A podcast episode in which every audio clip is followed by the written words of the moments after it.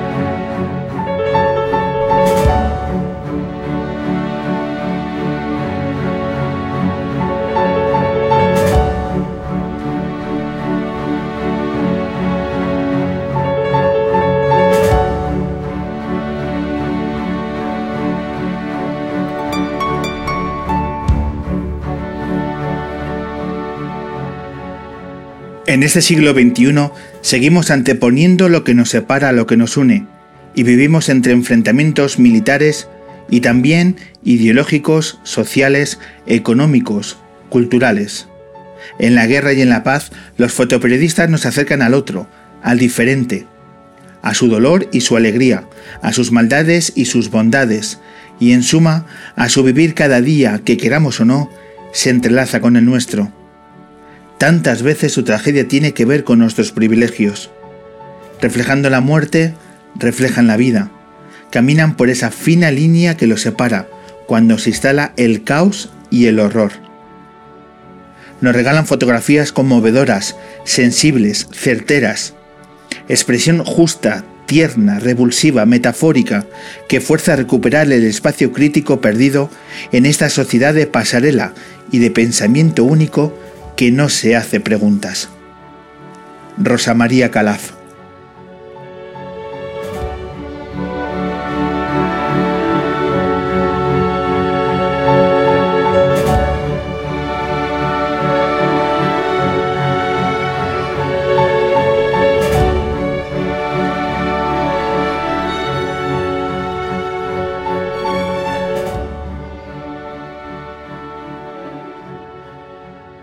Bienvenidas, bienvenidos, vas a escuchar la edición 353 del hombre que se enamoró de la luna, el podcast que lleva la firma de un equipo que sigue compartiendo su admiración por personajes del mundo de la cultura y que está conformado por Daniel Liébana, Rebeca Mayorga, Manuel Granados, Vicky Cantos y un servidor, Pablo Loriente. El Hombre Luna ya sabes que lo puedes escuchar en Cuonda y en el resto de plataformas habituales de podcast como iVoox, Spotify, iTunes, Speaker, etc. Así como también nos puedes seguir en las redes sociales, en Twitter, Instagram y Facebook. Llevábamos mucho tiempo intentándolo y al final lo hemos logrado. Por culpa del COVID, sus habituales viajes por todo el mundo están esperando a que la pandemia escampe, por lo que la oportunidad de que uno de los mejores fotoperiodistas de este país aterrizase en la Luna es ya una realidad. Nuestro protagonista lleva toda una vida mostrando desde primera línea la realidad de las guerras con su cámara de fotos, dejando siempre claro que hay cosas que no se negocian, como son su forma de entender el periodismo y las relaciones humanas. Recibimos al Premio Nacional de Fotografía. Visita la Luna el periodista Gervasio Sánchez. No me gusta para nada cuando me ponen al lado de, mí la categoría de periodista corresponsal de guerra o enviado especial de guerra o no sé qué rollo de guerra, fotógrafo de guerra. Tampoco me gusta que me pongan comprometido. No me gusta. Yo no soy un fotógrafo comprometido. No soy un periodista comprometido, yo soy un periodista. Para mí el periodismo es compromiso. O estás en este trabajo por compromiso o hay alternativas laborales muy majas. ¿eh? Te vas a otra cosa, te dedicas a cualquier otro tipo de actividad. Pero si estás en el periodismo es por compromiso.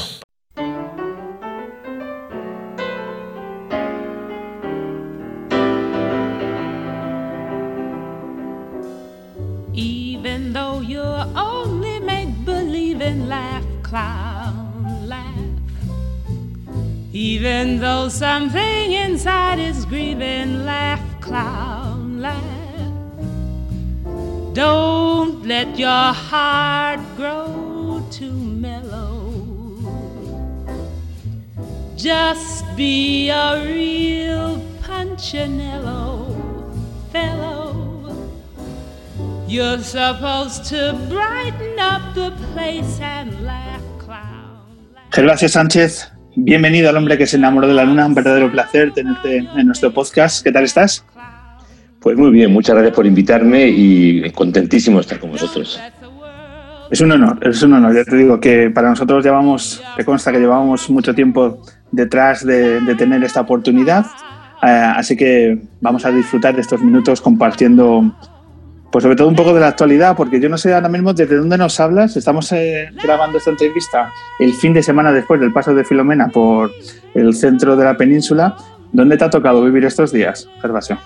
Bueno, estoy en Zaragoza. Estoy en Zaragoza eh, desde hace muchos meses prácticamente sin poder viajar al extranjero, aunque ayer y antes de ayer estuve en Calatayud presentando una exposición y llegué a esta localidad que hay una hora de Zaragoza a 12 grados bajo cero, a las 9 y media de la mañana. O sea que hacía un frío que pelaba también, ¿no?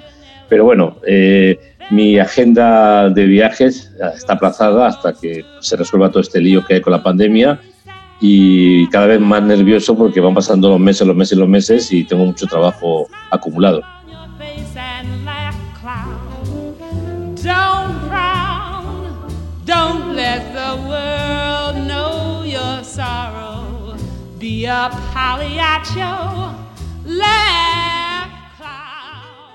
¿Cómo ha afectado en, tu, en tus proyectos el tema de la pandemia? ¿Cuántas cosas has tenido que aplazar o incluso suspender?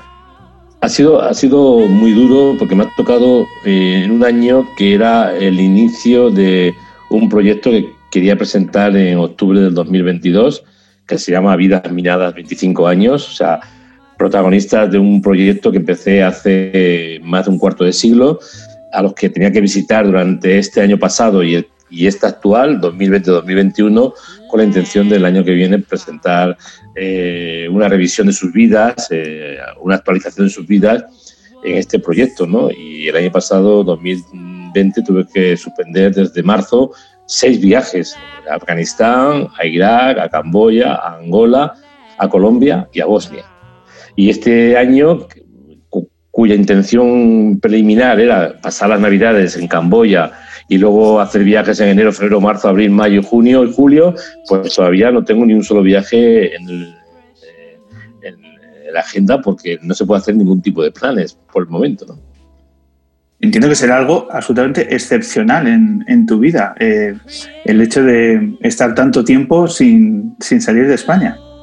Eh, mira, mi último viaje eh, al extranjero fue en enero. Estuve en Sarajevo, en Bosnia, rodando un documental que queríamos presentar a final de este año y en febrero que volvimos de nuevo para completarlo.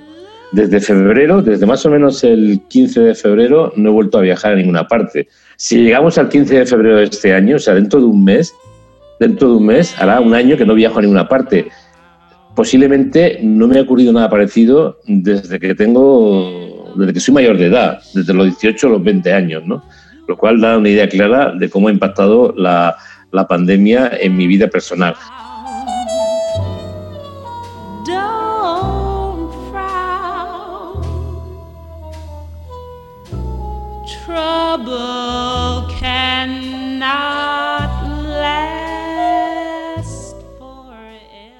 Por otra parte, también me ha venido bien quedarme en casa porque necesitaba descansar, ordenar cosas, he leído mucho, he trabajado durante tres meses, los tres meses del estado de alarma, trabajé cubriendo la pandemia en Aragón, entrando en residencia, eh, yendo a sanatorios, viendo a gente morir y viendo además el impacto de la pandemia al lado de mi casa, ¿no? Algo que no hacía nunca. Yo nunca había trabajado en España de una manera tan regular y durante tres meses estuve trabajando en, en la pandemia.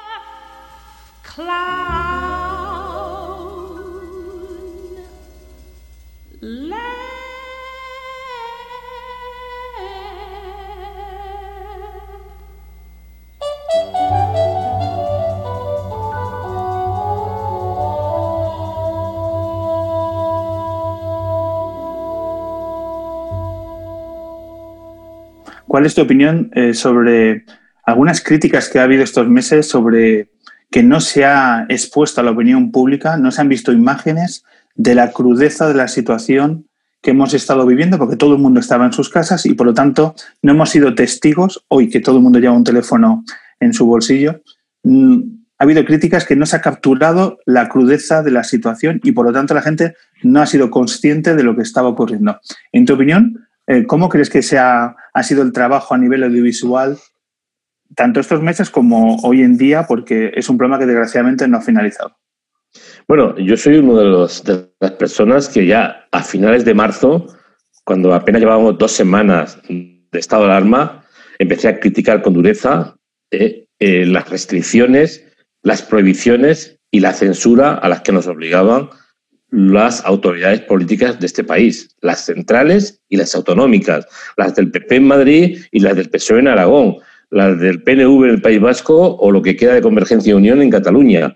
Después de hablar con bastantes compañeros que estaban trabajando la pandemia, algunos de ellos especializados en conflictos armados, que se quedaron en España también atrapados, me decían que tenían más dificultades para trabajar en Barcelona yo en Zaragoza y en Aragón, en Madrid o en el País Vasco, que en zonas de alto conflicto.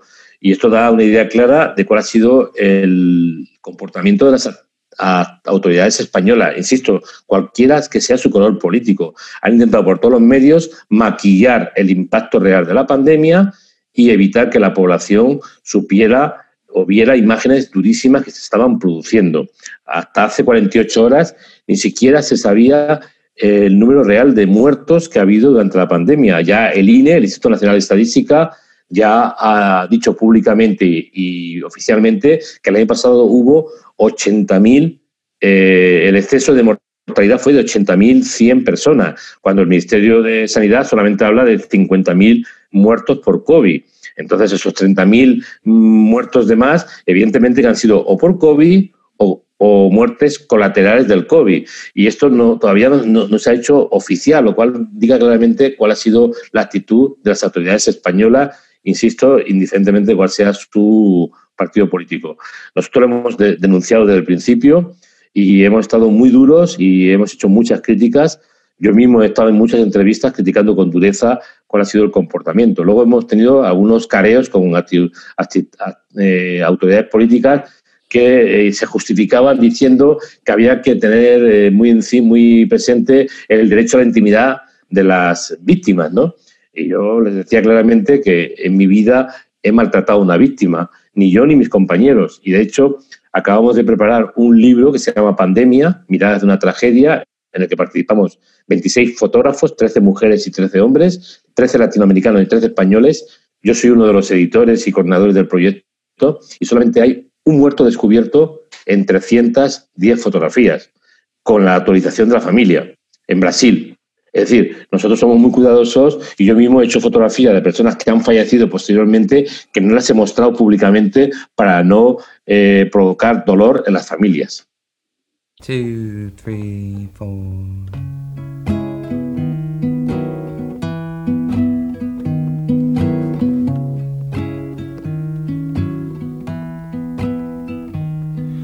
Shankill butcher's right tonight. You better shut your window. ¿Cómo censura en estos, en estos días un político en nuestro país vuestro trabajo? Prohibiendo, eh, prohibiciones de entrar en, la, en los lugares donde la pandemia, en los lugares sensibles de la pandemia, en donde se producía la letalidad de la pandemia, es decir, residencias, hospitales y tanatorios. Eh, yo fui uno de los primeros que entró en un tanatorio para ver cómo se estaba librando la batalla contra, eh, bueno, para enterrar e incinerar a los muertos por COVID en Zaragoza. Conseguí que el Ayuntamiento de Zaragoza eh, me permitiera entrar en el tanatorio público.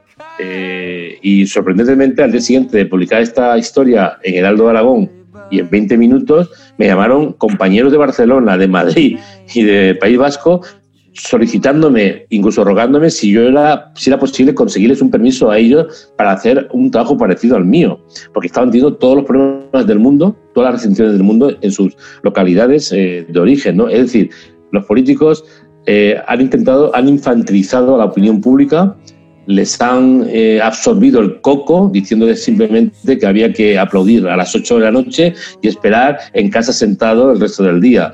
Eh, error, craso error, porque si hubieran mostrado el impacto real de la pandemia sin necesidad de mostrar a ancianos muertos, ni mucho menos, ni rostros de gente sufriente, sino mostrar la tensión que había en las UBIs o en las residencias con imágenes hechas por profesionales que sabemos trabajar en este tipo de lugares, posiblemente en la segunda y tercera oleada la gente se lo hubiera tomado mucho más en serio. No como ha ocurrido que hay mucha gente negacionista o gente joven que se creen que esto es un, un, virus que no les va a afectar, cuando el impacto de este virus y la mortalidad de este de virus y la peligrosidad de este virus es extremadamente brutal.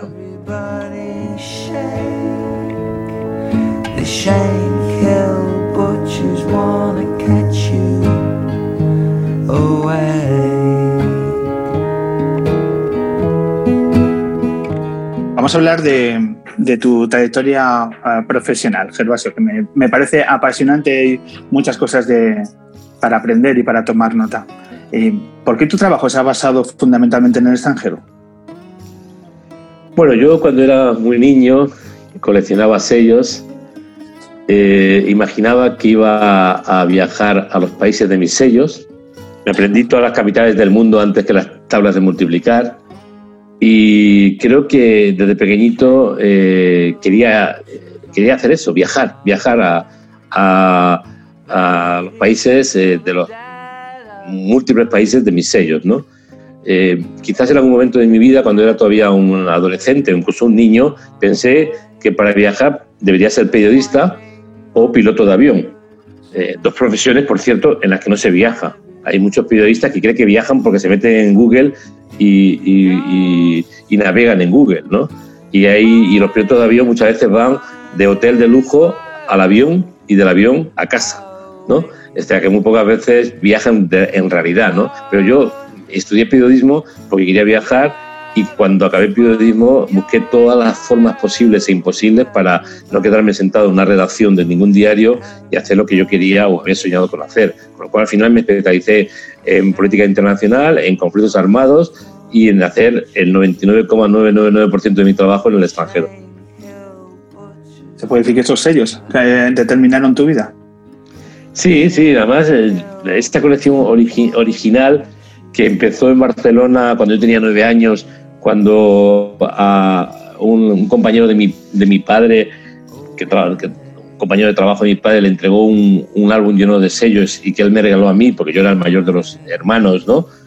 Y en donde empecé a descubrir sellos de China, de los Emiratos Árabes, de Perú, aún más te diré, me regaló una serie de Mao Zedong de China, que cuando viajé por China en 1987-1988 durante tres meses, donde hay una gran, una gran afición a los sellos, supe que esa serie de cuatro sellos de Mao Zedong era la serie más cara que había en China. O sea, que aquel hombre no solamente me regaló una serie de sellos, sino que me dio un pequeño capital, aunque yo en ese momento no, no lo vi.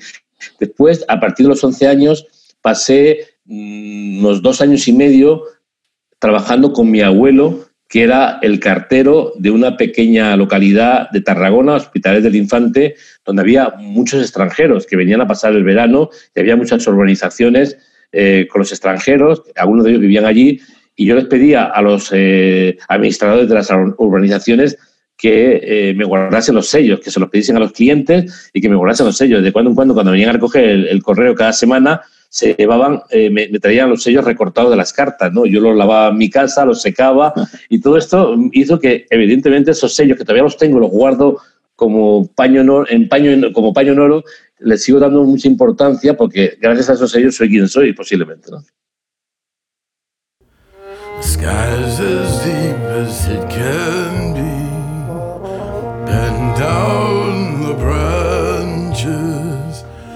Close your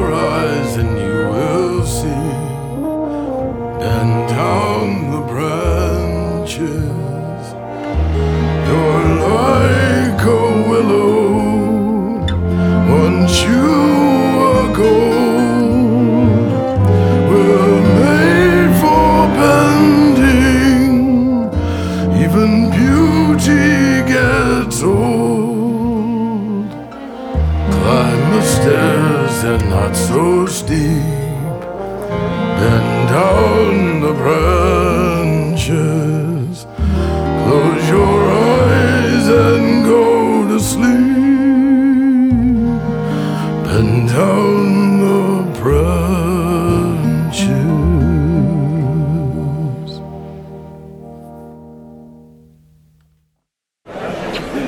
Recuerdo que la primera imagen que vi de Gervasio, ¿no? que iba así como, como loco, ¿no? que él así es muy nervioso, iba así como corriendo, ¿no? Eh, y cuando lo vi pensé, este es Gervasio Sánchez, como diciendo, este es el que, el que yo pensaba que era el dios del periodismo, porque además físicamente parece como así como un hombre de, de la calle, ¿no? El problema de, de Gerva es que o lo quieres o lo odias. Es una persona que realmente mm, una personalidad tan fuerte y que te arrastra, ¿no? Y, y, y que tiene ideas muy claras y sabe lo que quiere. Entonces, mm, él, él tira para adelante, ¿no? La verdad es que nos agota a todos. Gervasio tiene algo que he comentado mucho con Ramón Lobo y esa especie de capacidad para sobreponerse al agotamiento hasta el punto de que a veces puede llegar a ser abrasivo. Hay cosas que son comunes, tanto cuando trabaja como en su vida más, más personal, que es ese torbellino de energía, de una capacidad de trabajo increíble, ¿no? Pero mm, sobre el terreno es una persona yo diría como un pelín estresada, ¿no? Creo que, que Gervasio es un, un, un, periodista con el que sus eh, responsables, redactores, jefes, eh, directores eh, pueden trabajar bien. De todas maneras, discutir con él es bastante inútil porque sabes previamente que se va a salir con la suya y cuando se pone a discutir no sabéis cómo es discutiendo. Así que lo mejor es dejarle que haga lo que le dé la gana tanto talento a nivel fotográfico que has canalizado y has mostrado durante tantos años, llama la atención que no, no tienes una formación específica como fotógrafo. Es algo que has aprendido, eh, nunca mejor dicho, en la calle. ¿Cómo se aprende fotografía en la calle? De hecho, yo soy licenciado en, en periodismo, en, en, ciencia de la información por en la rama de periodismo por la Universidad Autónoma de Barcelona, donde estudié cinco años, donde no recibí una sola clase de fotografía y donde nunca jamás hice un curso de fotografía. De hecho, yo he aprendido cometiendo errores. Eh, bueno, me, hubiera gustado que en vez de cometer errores durante 10 años, pues haber tenido un curso de fotografía que, que solucionase ese problema de los errores en, unos meses o en un par de años. Pero al final, cometer errores es el mejor camino para aprender, para ser autocrítico, para autoestimularte y para incluso hacer tu propio camino. ¿no? A veces en las escuelas de fotografía o, las facultades de, digamos, de imagen, eh, o, o, sobre todo las escuelas y los cursos, los, eh, a veces son como muy precisos en el sentido técnico del término, pero al final eh, aprender imágenes, aprender callejeando y comparando tus fotografías con las que hacían los mejores fotógrafos del mundo. Que sí, es verdad que me los, cono los conocí sobre el terreno, los vi trabajar y en algunos casos les pedí consejo y sus consejos y sus aclaraciones, y muchas veces sus críticas duras, aunque cariñosas, me, me ayudaron muchísimo. Fueron encuentros en América Latina con estos grandes eh, fotógrafos. Eh, ¿cómo, ¿Cómo llegabas a ellos? ¿Cómo un, jovencísimo Gervasio eh, Sánchez empezaba a hablar, a curiosear, a que ellos te escucharan. ¿Cómo fueron esos primeros momentos donde tú te acercabas a estos grandes profesionales? Bueno, yo empecé a trabajar en América Latina en el año 84 y pasé hasta el año 92, ocho años, salvo un periplo en la guerra del Golfo en Israel y, y un periplo en, en la guerra de Croacia, trabajando profesionalmente en América Latina. Cubrí todos los conflictos armados de, de América Central, en Nicaragua, El Salvador, Guatemala. Eh, estuve en Colombia también, que había guerras, en Perú guerras, las dictaduras militares del Cono Sur, en Argentina, en la Chile de Pinochet, en Brasil. Y ahí me los encontré. O sea, a aquellos tiempos las guerras mediáticas del mundo, las guerras que aparecían en las portadas de los mejores diarios del mundo, de la prensa estadounidense y, y, la prensa más importante europea, la anglosajona o la alemana o la francesa, eran esos países. Entonces los periodistas, los fotógrafos y los periodistas literarios mejores aparecían por allí, con lo cual tú podías estar haciendo fotos de, una, de un hecho y al lado tuyo estaba Sebastián Salgado, o estaba James Nashue, o estaba Gil Pérez, o estaba determinados fotógrafos muy abas, muy conocidos, ¿no? Y bueno, y tú tenías posibilidad de hablar con ellos, eh, además, muchos de ellos habían aprendido español, eh, aunque no hablases un inglés eh, o, o, hablases un inglés macarrónico, que era mi caso, ellos eh, hablaban español. Y en los ratos libres, cuando descansabas, podías sentarte a su lado e intentar pues, decirle o hablarle o preguntarle tus dudas. ¿no? Y, y ellos, nuevamente, por regla general, he llegado a la conclusión de que la gente mejor, los grandes, son casi siempre bastante más humildes que los que no, no tienen nada que contar. Hay mucha gente que es muy prepotente gratuitamente, en cambio la gente que tiene una grandísima calidad eh, profesional suele ser bastante más eh, humildes. ¿Cómo se aprende de fotografía viendo un fotógrafo trabajar en la calle? Pues mira, te voy a poner un, caso que me pasó a mí en 1990, en abril, ¿no? Estaba en Perú, en Ayacucho, en plena guerra civil, y yo tenía ya 31 años, o sea, no era un crío, era ya un madurito, ¿no? Y recuerdo que le pregunté a Gil Pérez eh, si era posible que me hiciera un análisis de mis fotografías más conocidas hasta ese momento, fotografías que se habían publicado en diarios españoles y extranjeros, y al verlas él amablemente me, me dijo que, que, por ese camino no iba a ninguna parte, que realmente yo necesitaba buscar mi forma de contar las cosas, me, incluso me, me, me, dijo, me, me comentó, pásate al blanco y negro, ¿no? Y yo la verdad es que sus críticas no las recibí con mucho entusiasmo, o sea, me cabré incluso, eh, sentí, me sentí mal, no se lo dije, pero me sentí mal, pero luego dándole vueltas rápidamente percibí que, que me estaba intentando ayudar. Y al día siguiente casi hice una especie como de huelga de brazos caídos y en vez de fotografiar, yo me dediqué todo el día a mirar cómo fotografiaba él, sin que él me viera, evidentemente. Entonces ahí me di cuenta que él se movía de una manera que yo no podía, yo no la sabía hacer. Él me, hablaba de otra manera de contar las cosas y yo decía, ¿cómo es eso? La cámara se levanta y se dispara, se encuadra, que la luz salga bien, que eran diapositivas en aquel tiempo, que haya una lógica entre la luz y la apertura del diafragma y la velocidad y poco más. Entonces, cuando yo empecé a ver cómo él, de repente, en una situación determinada, giraba la cámara, daba la vuelta, contrapicaba, eh, cambiaba de óptica, empecé a entender que el mundo de la fotografía era mucho más complejo de lo que yo creía, ¿no? Y fue pues, un, momento de aprendizaje. Luego había un fotógrafo italiano, Ivo Saglietti, con el que viajé desde el año 86. De hecho, nos conocimos el 25 de noviembre del 86 en Chile, que era el día del cumpleaños de Pinochet. Estábamos los dos delante de la moneda, a punto de salir Pinochet al balcón para eh, saludar a sus, eh, a la gente, a sus seguidores y lo conocimos. O sea, y, de repente él venía, era un hombre bastante mayor que yo, me llevaba 10 años, y venía a hacer un gran reportaje sobre Chile, que luego, dos años después, me regaló en formato de libro. Entonces yo me di cuenta de que había estado en muchos momentos junto a él, y mientras que yo había hecho unas fotos de mierda, hablando claro, él había hecho auténticos fotones. Y dije, no, tengo que aprender. Y así fue mi aprendizaje. Fueron como 8 o 10 años de aprendizaje sobre la marcha. Cherishing to hold. Oh Lord, the cell is cold. Mary, Mary. Me estoy quedando impresionado porque recuerdas no solo el año, sino el día y el mes de determinados eh, momentos. Sí, tengo bastante buena memoria y fíjate, estos días últimos hay una una profesora universitaria que está haciendo una tesis doctoral sobre, sobre mi trabajo y se ha venido eh, bastantes días a mi casa y se quedaba alucinada cuando empezaba a preguntarme año por año, desde, desde los 80 hasta hoy, y yo le iba diciendo tal fecha, tal fecha, tal sitio, tal sitio. Y hubo un momento en que tuve unas dudas, eh, porque me un par de viajes, no sabía qué estaba haciendo en ese momento, y dije, tranquila, me fui a una habitación, a una habitación y me vine con todos los billetes de avión que he hecho desde septiembre de 1980. Le dije, aquí tienes 40 años de viajes míos, todos los viajes. ¿Qué viaje, de qué quieres que hablemos? ¿De qué día, de qué mes del año tal? Pues espérate, lo buscaba y decía, mira, este viaje empezó tal día y acabó tal día. Y me costó el billete tantas pesetas.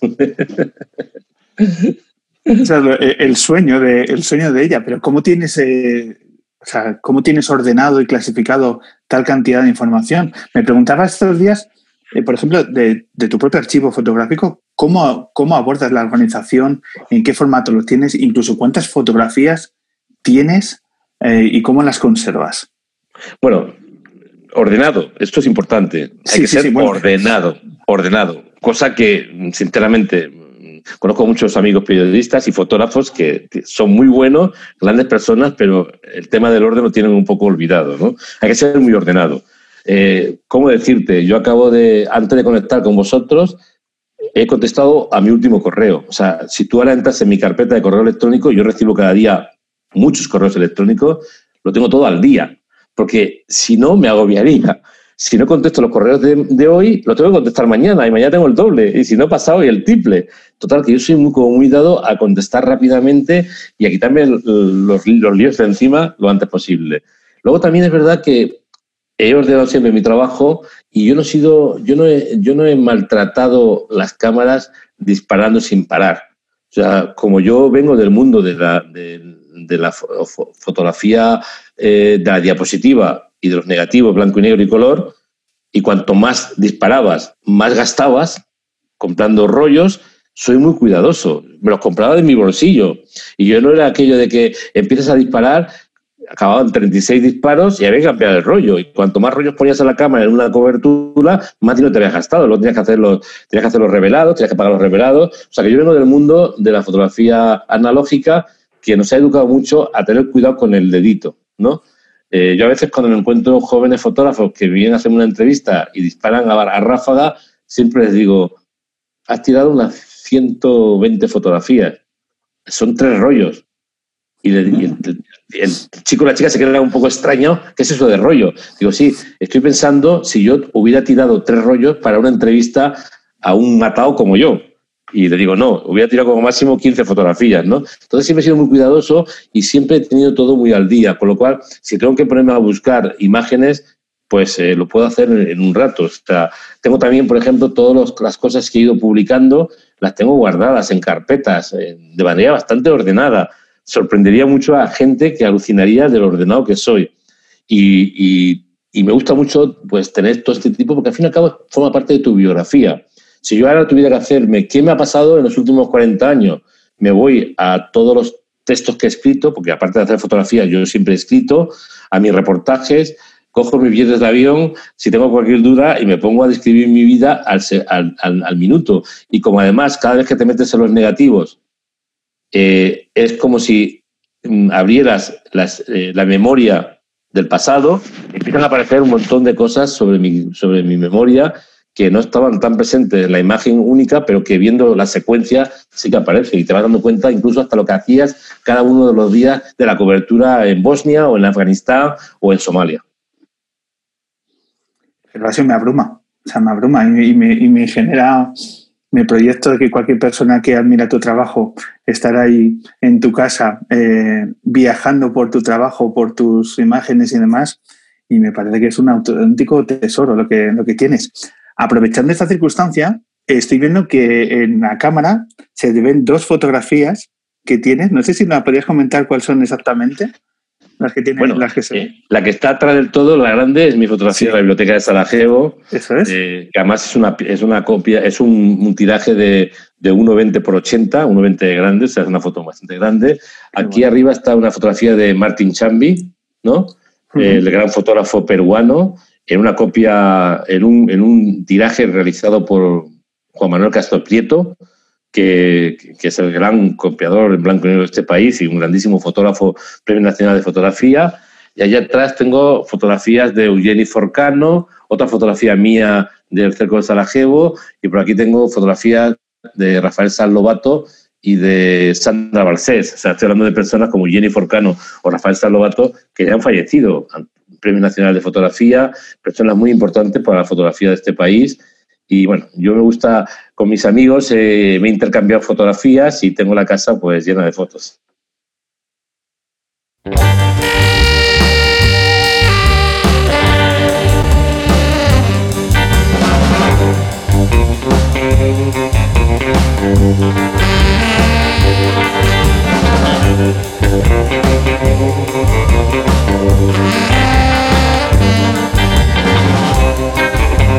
Thank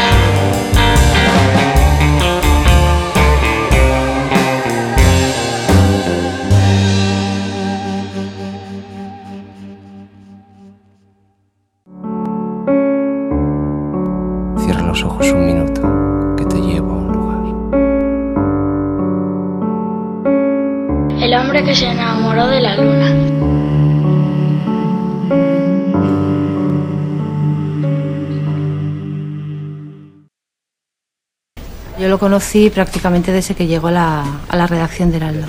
Las primeras colaboraciones que fueron hace ya 25 años. Yo entonces estaba al frente de la sección de Nacional e Internacional en Heraldo Aragón y bueno, yo era la persona que estaba en contacto directo con él. Él siempre me llamaba a mí y me decía, envío la crónica. Entonces aprendí muy rápido, sobre todo a, a determinar cuál era su situación anímica, porque entonces, claro, no había posibilidad de, tener otra comunicación y él tampoco podía hablar con su familia. Yo recibía las noticias de cómo estaba Gerba a través de Heraldo de Aragón. Yo estaba pegada al teléfono para que me llamasen y entonces yo siempre recibía la llamada de Picos y de Javier también, pero sobre todo de Picos, que era la que me decía, acabamos de hablar con Gerba, tranquila, estaba muy bien. Gerba es muy intimista consigo mismo, muy dado a guardar todas las emociones y además a no contar si en algún momento lo ha pasado mal. Yo muchas veces me he enterado de situaciones que Gerba ha vivido cuando estamos con otros compañeros, ¿no? Y entonces empiezan a contar las batallitas y yo me entero y le digo, pero esto nunca me lo contaste. Y me decía, ¿para qué? ¿Para hacerte sufrir? La característica esencial de Gervasio Sánchez precisamente es la implicación que él tiene en cada uno de sus trabajos. Y cuando digo trabajo, no, es, con las personas, con las situaciones y que las lleva hasta el final. O sea, él eh, no es que coja protagonistas en sus crónicas, él simplemente va a la calle y ve lo que hay y lo cuenta. Y si conoce a una persona, no la deja jamás de la mano.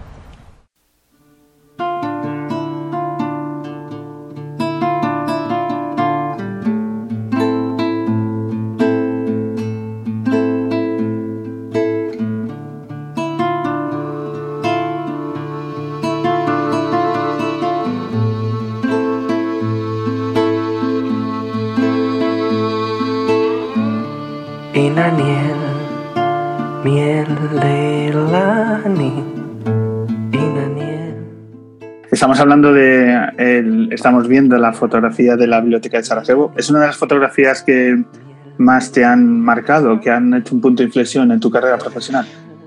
Bueno, es, es una fotografía que gusta siempre porque simboliza, digamos, el desastre de una guerra, ¿no? Cuando un, las guerras empiezan, eh, la destrucción física y psíquica está garantizada y en este caso la biblioteca de Sarajevo era el lugar de, digamos, de, encuentro entre todas las culturas, las religiones eh, de los Balcanes, ¿no?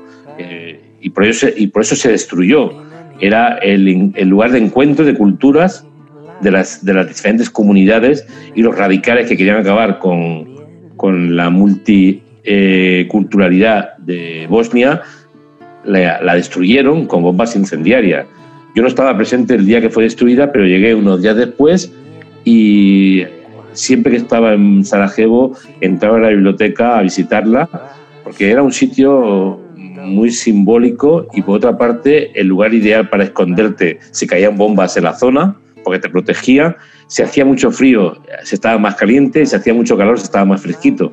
Y un día que entré, en julio del año 1993, mi sorpresa mayúscula fue que había una luz muy impresionante y en un momento determinado, después de, haber errado la exposición porque me equivoqué de asa, porque mi fotómetro manual lo había, me lo habían roto en un, en un asalto que había sufrido unas semanas después, en el que me quitaron todas mis cámaras, aunque luego recuperé una parte de mi equipo, conseguí, regresando de nuevo a la biblioteca, tras darme cuenta de que había errado la exposición, hacer la fotografía atravesada por una de luz que sigue siendo una de mis fotografías más simbólicas, que me ha dado muchas alegrías económicas, que cada vez que quieren esta algún museo o algún coleccionista quiere una fotografía mía me la pide y que espero que se convierta un poco en, en una fotografía para patentar mi jubilación.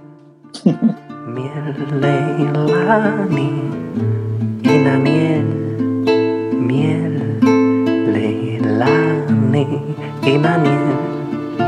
miel,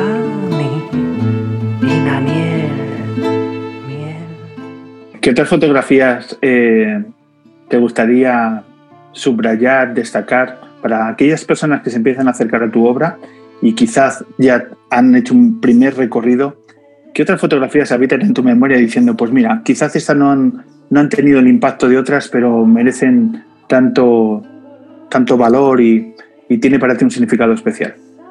Mira, cuando yo empecé a trabajar eh, en el cerco de Sarajevo en junio del 92, hacía poco, después de esa conversación con Gil Pérez en Perú, que había tomado la decisión de hacer color, que era lo que vendía, y cuando pudiese, en cada cobertura, dedicarme a hacer blanco y negro, con otra cámara, sin motor, en el que iba cargando películas en blanco y negro y que hacía de cuando en cuando algún disparo.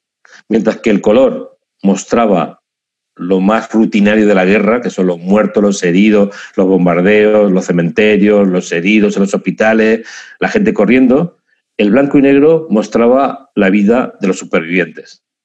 Con el paso de los años, esas fotografías que iba haciendo una a una, se fueron convirtiendo en un cuerpo fotográfico que acabó formando parte de lo que se llamó el Cerco de Sarajevo, un trabajo de unas 76 fotografías que yo publiqué en pleno cerco de Sarajevo y que acabó convirtiéndose en uno de mis trabajos de referencia. ¿no? El año pasado estuve en Sarajevo con los protagonistas infantiles de las fotografías que hice en el 92, 93 y 94 en Sarajevo.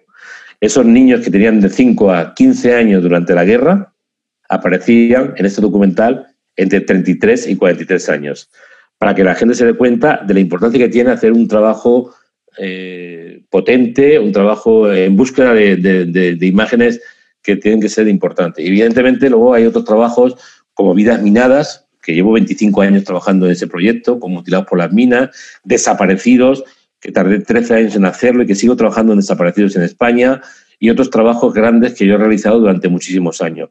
Al final, lo que digo es que hacer buenas fotografías no es tan complicado con los artilugios actuales, con la forma de medir la luz incluso de los teléfonos móviles. Hay teléfonos ya que de última generación que van a que ya hacen tanta, no tan buena calidad como una cámara, pero empiezan a ser a tener buena calidad. O sea, yo la cobertura que he hecho del COVID-19 entrando en residencias de manera clandestina la, he hecho con, móvil y la voy a publicar en este libro de pandemia con móvil porque sabía claramente que si entraba con cámaras eh, con cámaras de gran tamaño me iban a echar al primer minuto lo he hecho con móvil y he podido defenderme con móvil. He hecho muy buenas fotografías con móvil. Incluso he podido trabajar con bastante más facilidad, rapidez y, ligereza con móvil. Pronto con el móvil, cuando lleguen los, los iPhone 15 o 17 o 18, que van a llegar en 3 o 4 años, 5 años, 6 años, seguramente van a tener una calidad impresionante con 3 o 4 o 5 objetivos distintos en la cámara, como ya están empezando a tener. ¿no? Entonces, eh, digo con todo esto porque porque a veces estamos como muy preocupados de la tecnología y estamos muy preocupados de, hacer una buena foto y lo difícil para mí es hacer un buen proyecto fotográfico. Cómo relatas una historia desde una primera fotografía hasta una última, haciendo un, escalonado de imágenes de manera ordenada para que la gente lo entienda a miles de kilómetros. Y añado, si me permites, creo que uno de los grandes secretos que conseguís los grandes fotógrafos es adquirir eh, una forma propia y personal y singular de capturar las imágenes. ¿Hay algún secreto para alcanzar ese elemento diferencial? ¿Cómo se construye un lenguaje propio a la hora de capturar eh, fotografías? El secreto está en trabajar, trabajar y trabajar. Todos los días, todas las horas. Segundo, el secreto está en ser autocrítico. Aceptar las críticas pues con todo el, dolor del, alma, pero aceptarlas y ser muy autocrítico, ser lo menos ombliguista posible. Los seres humanos tenemos tendencia a mirarnos el ombligo y los artistas nos miramos tres veces el ombligo o se miran tres veces el ombligo. Y los fotógrafos, artistas, aún más se miran el ombligo. Hay que dejarse de ombliguismo y ser muy autocrítico. Y evidentemente saber qué vas a hacer, cómo vas a hacer y si puedes imprimirle a tu trabajo un sello personal, mucho mejor, que no es nada fácil. ¿No? Entonces, ¿cómo se consigue todo esto? Bueno, yo cuando hago talleres doy algunas claves. Si tú vas a, tú vas a, tratar un tema determinado, una temática determinado, lo primero que te, te recomiendo es que veas qué han hecho todos los grandes fotógrafos sobre esa misma temática y no repitas el mismo camino busca otros caminos diferentes. Hay muchos temas que se pueden tocar de muchas maneras distintas Eh, nada está todo está inventado y nada está completamente hecho. Entonces busca tu forma de ver las cosas y ser muy autocrítico, infórmate bien, documentate bien. Primero piensa y luego empieza a hacer fotos. No primero dispara y luego piensa. Eh, a veces los fotógrafos primero disparan y luego piensan, aunque a veces hay que primero disparar y luego pensar, evidentemente, porque si no desaparece la historia delante de tus narices, ¿no? Pero en los proyectos hay que pensar mucho tiempo cómo lo quiero hacer. Y una vez que lo has decidido, hacerlo con todas las consecuencias y en el tiempo real que necesitas. Y no dejarte influir por las presiones de los medios o las presiones de los que pagan los proyectos, que siempre quieren las cosas corriendo y mañana si es mejor que pasado.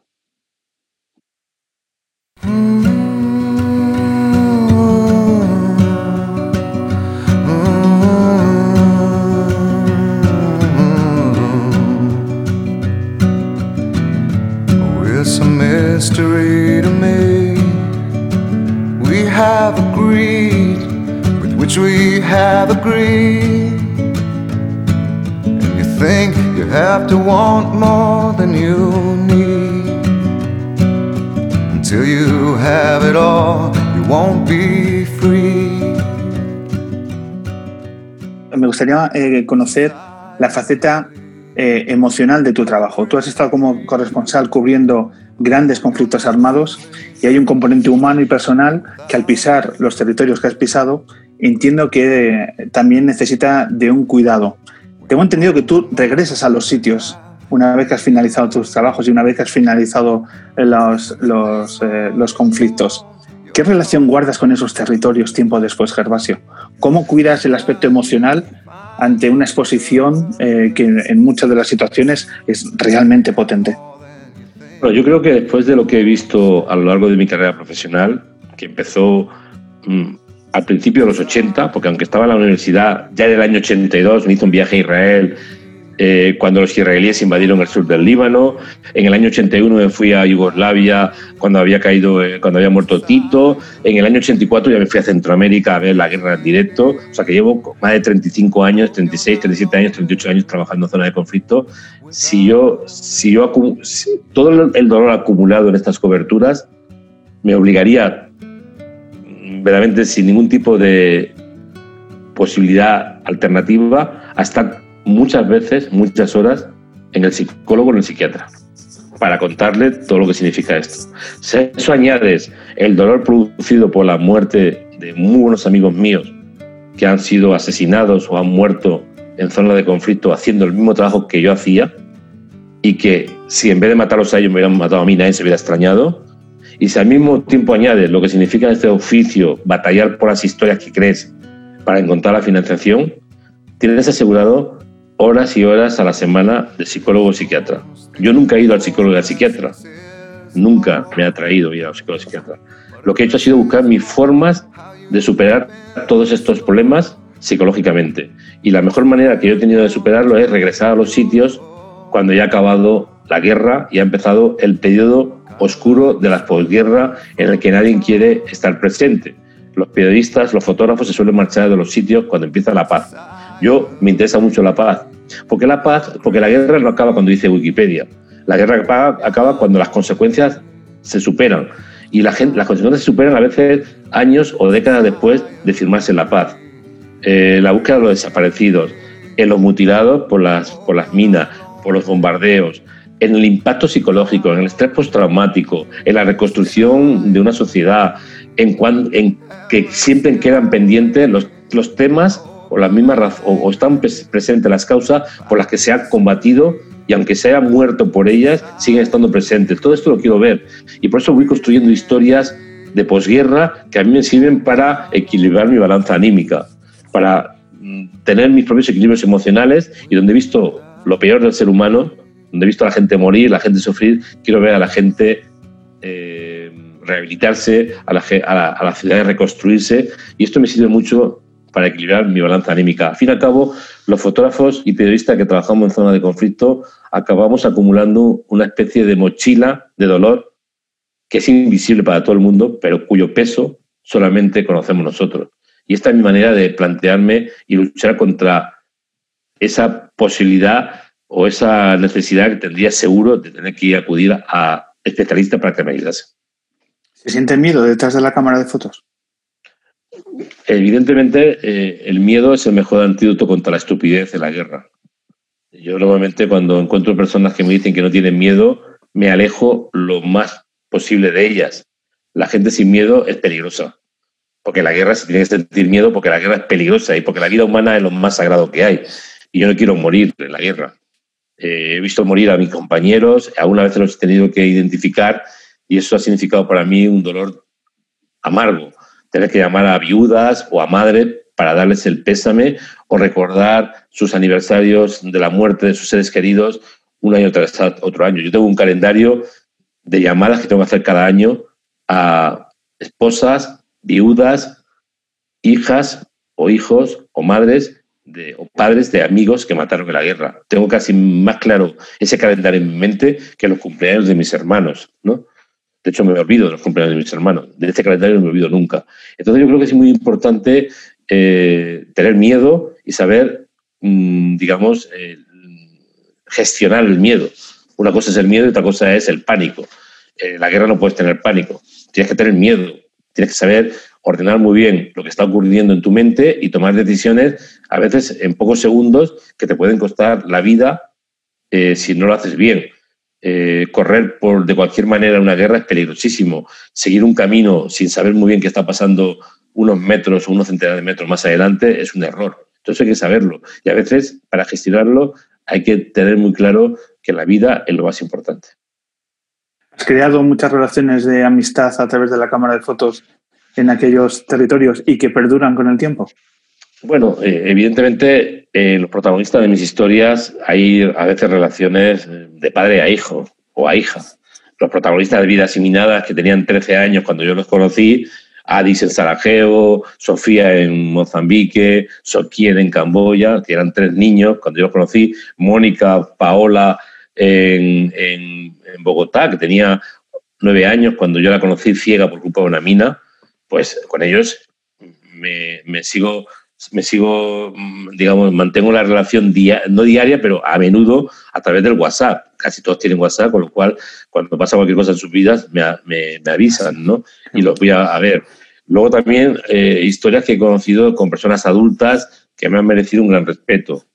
En este mundo en que vivimos y en mi especialidad como periodista he conocido a gente muy famosa y gente muy poderosa pero muy poca gente me ha impresionado. La mayor parte de los políticos me han decepcionado, por no decir todos. E incluso artistas, eh, grandes artistas, eh, futbolistas, escritores, eh, actores, directores. bueno, pues lo he conocido, unos me han caído mejor, otros peor. Casi siempre se me cae rápidamente la buena imagen que pueda tener cualquier persona, porque los humanos somos como somos, humanos y limitados en nuestra capacidad de, producir emociones, ¿no?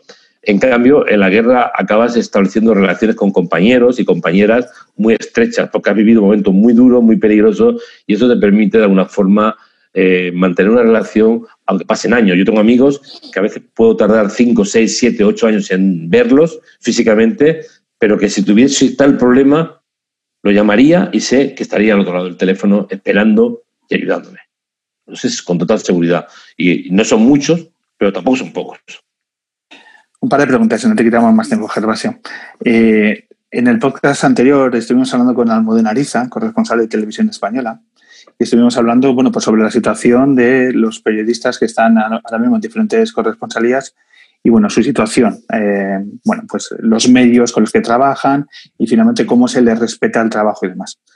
Preguntándola eh, acerca de qué medios ella, bajo su opinión, cuidan de una forma especial el trabajo de la información internacional, ella hablaba del The New York Times como un referente claro de que se les otorga todos los medios y todo el tiempo posible a los periodistas para hacer trabajos que no se ven en, en otros medios de comunicación. En tu caso, a nivel de fotografía, ¿qué publicaciones destacarías que tienen un nivel por encima de la media y que deberíamos destacar cómo están defendiendo el trabajo de los fotoperiodistas actualmente.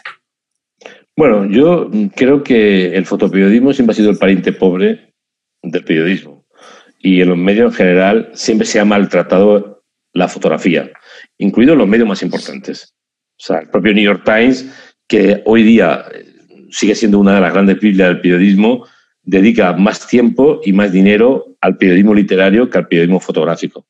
A un periodista que está investigando una historia no le va a coartar el número de días, ni de semanas, ni de meses para investigar, en cambio luego le va a dar al, al fotógrafo muy pocos días para hacer una cobertura.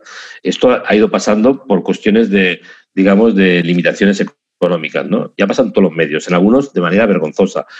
Saber lo que pagan los medios españoles por, por la fotografía es un escándalo, un escándalo. Da igual qué medio me digas y te diré que da vergüenza ajena.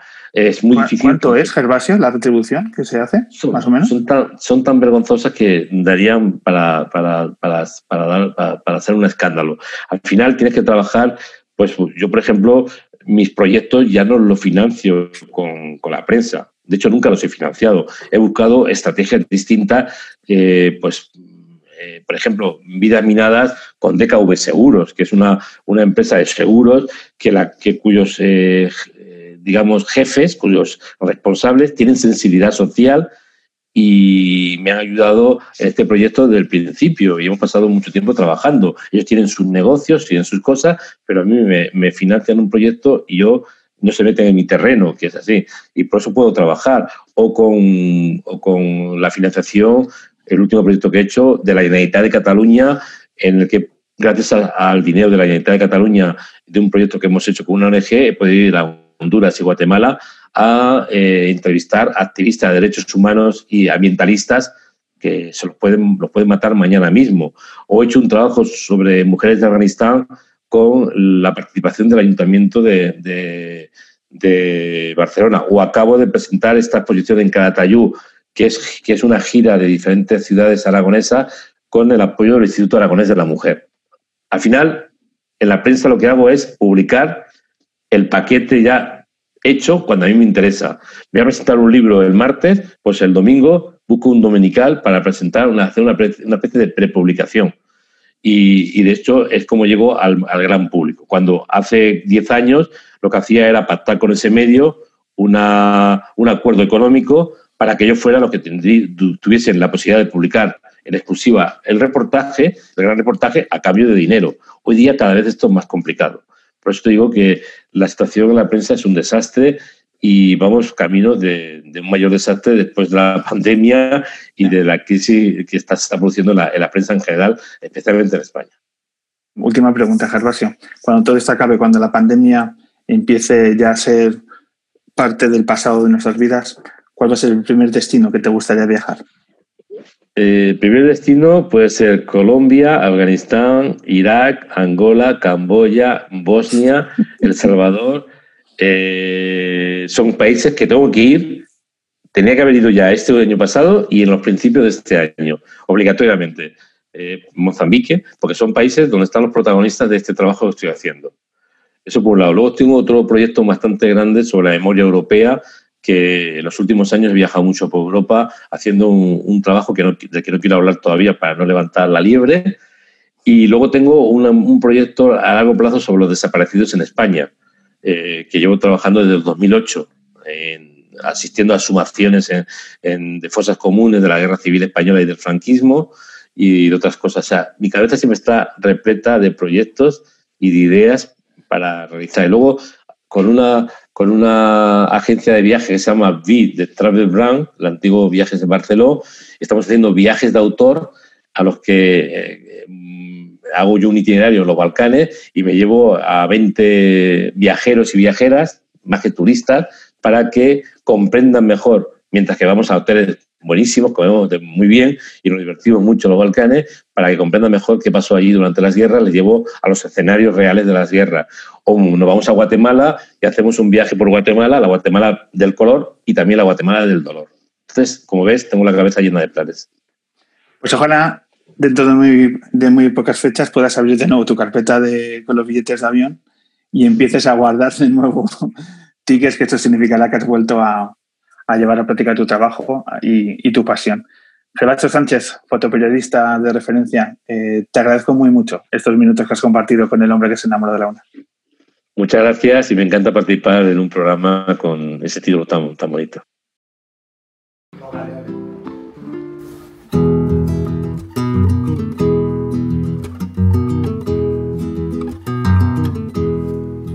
Soledad, aquí están mis credenciales. Vengo llamando a tu puerta desde hace un tiempo. Creo que pasaremos juntos temporales. Propongo que tú y yo nos vayamos conociendo. Aquí estoy, te traigo mis cicatrices. Palabras sobre papel pentagramado.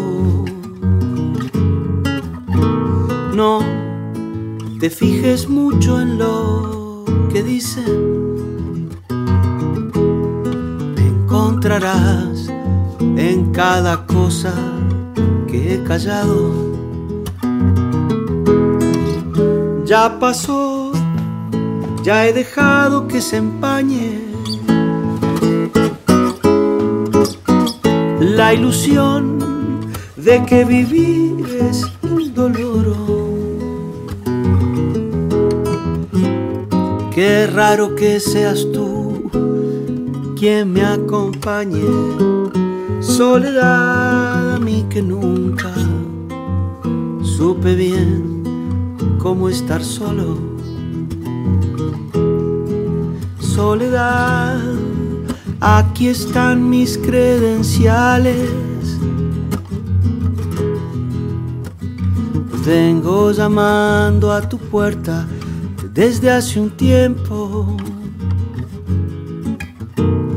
Creo que pasaremos juntos temporales. Propongo que tú y yo nos vayamos conociendo. Ya pasó, ya he dejado que se empañe la ilusión de que vivir es indoloro. Qué raro que seas tú quien me acompañe, soledad, a mí que nunca supe bien cómo estar solo. Qué raro que seas tú quien me acompañe, soledad a mí que nunca supe bien cómo estar solo.